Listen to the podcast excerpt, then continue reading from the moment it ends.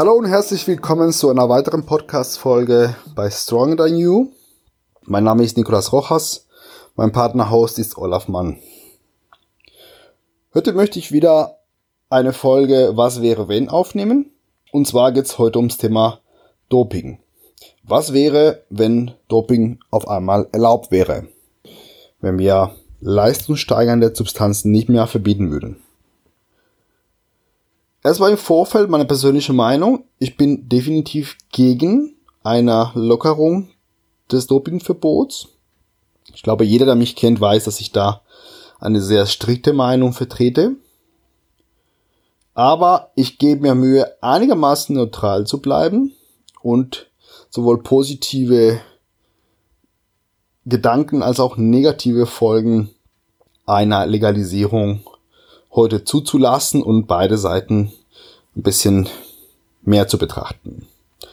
Im Vorfeld der Folge habe ich äh, Freunde, Bekannte, Funktionäre der GmbF und auf Instagram einfach offen gefragt, was die Leute so davon halten. Legalisierung von Doping. Gute Sache, schlechte Sache, wie sehen es unsere Zuhörer?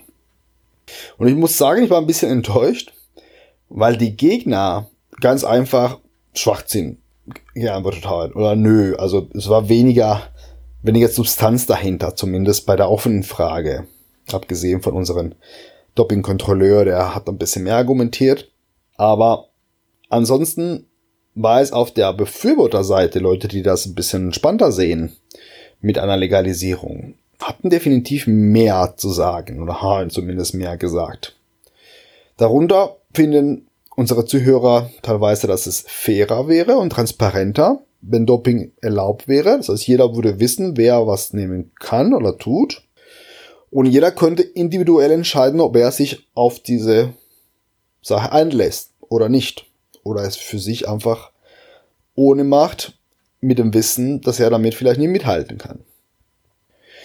Die finden auch, dass es sicherer wäre für die Sportler, weil sie damit auch Zugang zu besseren Medikamenten hätten, medizinische Betreuung und so weiter und so fort. Also sie wären auf jeden Fall besser aufgehoben und mussten vielleicht nicht so viele riskante Nebenwirkungen in Kauf nehmen. Das sind schon mal ein paar der ersten Argumente oder der ersten Folgen, die vielleicht kommen könnte, wenn man Doping legalisieren würde, wenn es nicht mehr verboten wäre. Wir hätten eventuell transparentere Wettkämpfe. Jeder Sportler würde sein äh, Medikamentenprotokoll äh, veröffentlichen und wir würden ganz genau wissen, wer was nimmt und mussten auch im Nachhinein nicht sagen, ja, der hat gewonnen, weil oder die Truppen eh alle, also diese ganze Gerüchteküche würde auch damit aussterben. Und ja, unter Umständen wären die medizinischen Möglichkeiten, das Ganze ein bisschen sicherer zu machen, auch da. Man hätte, würde Ressourcen investieren, ganz offiziell. Da würden Gelder fließen. Man könnte nach besseren Medikamenten forschen. Man könnte gute medizinische Betreuung aufsuchen, Spezialisten, die sich nur mit dem Thema beschäftigen und wäre damit vielleicht auf der sichereren Seite. Das soweit für die positive Seite. Auf der anderen Seite ist es wirklich fairer und transparenter zumindest fairer finde ich nicht unbedingt. Es könnte auch sein, dass auf einmal nur die Leute ganz vorne mitmischen können, die sich auch leisten können, diese Medikamente auch zu besorgen, die medizinische Betreuung in Anspruch zu nehmen. Das Ganze wird wahrscheinlich nicht billig sein. Und dann machen wir ganz offiziell einen Rückzieher vom Leistungsgedanke. Es gewinnt nur derjenige, der am meisten trainiert, der am meisten an sich arbeitet, der die höhere Disziplin hat, der das Talent bringt, auch natürlich zum Teil sondern auf einmal gewinnt nur derjenige, der sich das Zeug leisten kann, der sich den Stoff leisten kann. Und damit wäre die Gerüchteküche wieder da. Die wäre auf jeden Fall nicht ausgestorben in der Hinsicht. Die Sportler könnten eventuell sicherer sein, wenn sie die medizinische Unterstützung bekommen. Es könnte aber auch sein, dass auf einmal auch, um ganz vorne mitzumischen, man einfach mehr Risiken in Kauf nehmen muss. Weil es auf einmal offiziell ein, ein Rennen mit dem ganzen Stoff dahinter und derjenige, der bereit ist, die höheren Dosen zu nehmen, derjenige, der vielleicht bereit ist, die mehr Experimente einzugehen, gewinnt doch am Ende.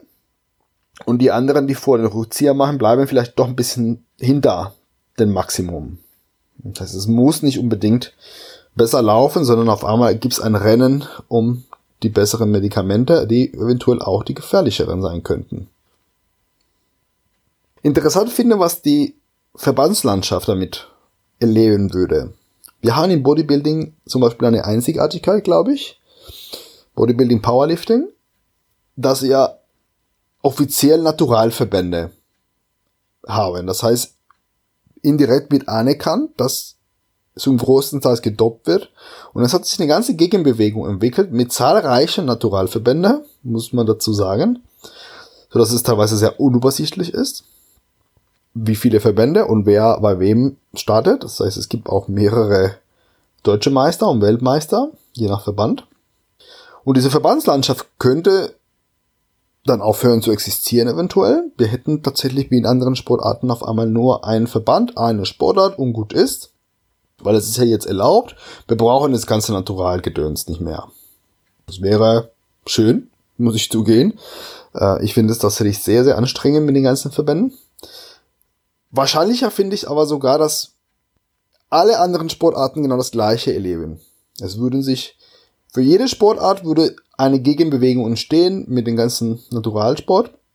Und je nach Verband vielleicht sogar ganz unterschiedlich. Der Verband erlaubt die und die Substanzen, der andere findet die Substanz aber doch zu riskant und verbietet die auch dann äh, in einer größeren Liste. Der andere ist ein bisschen lockerer drauf und erlaubt absolut alles. Also in dem Fall würden wir entweder auf alle Verbote verzichten, es war komplett, es wäre völlig egal, wer was nimmt und es interessiert keiner. Aber für wahrscheinlicher halte ich, dass doch ein paar Substanzen vielleicht doch zu heiß sind, zu riskant, zu viele Nebenwirkungen haben und die doch verboten werden. Und dann haben wir Verbände, die das erlauben und welche, die es nicht erlauben überall. Und die ganze Verbandslandschaft wird noch unübersichtlicher. Das gleiche gilt für die Kontrollen. Klar, wenn wir alles erlauben, bräuchten wir keine Kontrollen mehr. Das ganze Geld, was da reinfließt, das ganze Personal, wie dafür benötigt wird, der ganze Aufwand, der dahinter steht. Bei manchen Sportarten muss man sich ständig melden, wo man sich gerade auffällt. Bin ich zu Hause, bin ich in Urlaub, bin ich im Kino, ähm, je nachdem, wenn ich ein, ein hochkarätiger Athlet in anderen Sportarten bin, muss ich ständig erreichbar sein für Kontrolleure. Das würde alles wegfallen. Allerdings eher nur, wenn wir alles erlauben. Absolut alles. Es darf nichts verboten sein. Sobald eine einzige Substanz verboten ist, brauchen wir die Kontrollen wieder. Und da halte ich tatsächlich für unwahrscheinlich, dass wir auf sämtliche ethische Grundsätze verzichten könnten und alles erlauben. Wahrscheinlicher ist doch, dass einiges verboten bleiben muss. Und dann bräuchten wir die Kontrollen trotzdem. Das heißt, wir würden da nicht drum herum kommen. Doping als individuelle Entscheidung ist auch eine Sache, die immer wieder fällt bei den Befürwortern an der Legalisierung, dass jeder dann für sich entscheiden kann, was er bereit ist zu tun und was nicht und wusste auch, was aber die anderen dann machen oder auch nicht und so die Entscheidung ein bisschen einfacher wäre für jeden Einzelnen. Ich als Soziologe sehe das natürlich ein bisschen anders. Ich glaube, da steht ein ganzes System dahinter und an Legalisierung des Dopings würde systemlegitimierten Druck in diese Richtung dann die Tür eröffnen. Auf einmal würden die Sponsoren erwarten, dass die Athleten was nehmen, damit sie ganz vorne mitmischen. Die Trainer, die Funktionäre, die Zuschauer, das wäre einfach halt dann nicht verboten. Dementsprechend fragt man sich, warum die Sportler das nicht tun. Vom Außen würde auf die Sportler noch mehr Druck in diese Richtung lassen. Das tut's jetzt schon. Das Ganze mit dem Doping als individuelle Entscheidung ist, glaube ich, eine zu vereinfachte Version. Klar, am Ende entscheidet der Sportler, ob er was nimmt oder nicht. Aber drumherum steht ein ganzes System. Und jedes Teil dieses Systems kann dazu beitragen, dass Doping halt befürwortet wird, direkt oder indirekt oder bewusst oder unbewusst oder auch nicht. Und ich denke, in diesem Fall wäre die individuelle Entscheidung noch kleiner, der Spielraum, um Nein zu sagen. Oder halt, man würde einfach den Sport aufgeben. Wir denken immer zu viel über erwachsene Sportler. Reife, Erwachsene, die eine klare Entscheidung treffen können für oder dagegen. Mit einer Legalisierung würde mir aber unsere Vorbildfunktion für jüngere Sportler aufgehen. Und was ist gerade mit Sportlern aus Sportarten, die besonders jung an der Leistungsspitze sind? Tanzen, Turnen. Da gibt es viele, viele Bereiche, bei denen jemand mit 20 oder paar 20 schon eher alt ist in einer Sportart, beziehungsweise zumindest nicht mehr zur Weltspitze gehört. In diesem Fall, wo ziehen wir die Grenze? Und wie können wir jüngere Sportler sagen, ihr dürft es nicht, wenn die Erwachsene das äh, auf jeden Fall machen dürfen? Ich denke, da würden wir eine große Funktion des Sports aufgehen. Und zwar die Gesundheitsfunktion, natürlich auch diese Vorbildfunktion wäre damit passé. Auf der positiven Seite, die Pharmakonzerne wären vielleicht groß interessiert an der ganzen Sache, würden sehr viel Mittel da reinstecken, würden große Sponsoren werden in jeder Sportart und würden sehr viel Forschung betreiben, um die besten und sichersten Medikamenten zu entwickeln, die auf dem Markt zu finden sind. Zusammenfassend, bestes Szenario die Sport, der Sport wird transparent und fairer. Alle wissen, wer was nimmt oder wer was nehmen könnte zumindest. Die Medikamente und die medizinische Betreuung wären viel besser. Wir würden uns die ganze Gerüchteküche hinter den Kulissen ersparen. Und die Kontrollen wären nicht mehr notwendig, weil es ist ja nicht verboten.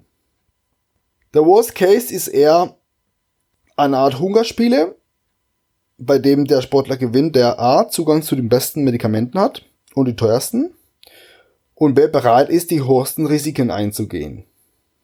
Es würde eine Fülle an Verbände entstehen, für jede Sportart, Gegenbewegungen in Natural Leichtathletik, Natural Schwimmen, Natural Turnen und so weiter und so fort. Und zwar in allen möglichen Variationen. Wir bräuchten trotzdem Dopingkontrollen, weil doch manche Substanzen uns zu gefährlich sind und wir immer noch eingreifen müssen. Und das System des Sports würde einen hohen Druck auf die Athleten ein, ausüben, speziell für jüngere Athleten. Und immer mehr Leute würden sich in diese Richtung entscheiden, sowohl im Hobby als auch im Profibereich. Soviel zum Thema, was wäre, wenn Doping erlaubt wäre. Ich hoffe, diese Folge hat dazu geführt, dass viele sich diese zwei Szenarien ein bisschen vorstellen könnten und einige neue Sichtweisen zum Thema gewonnen haben.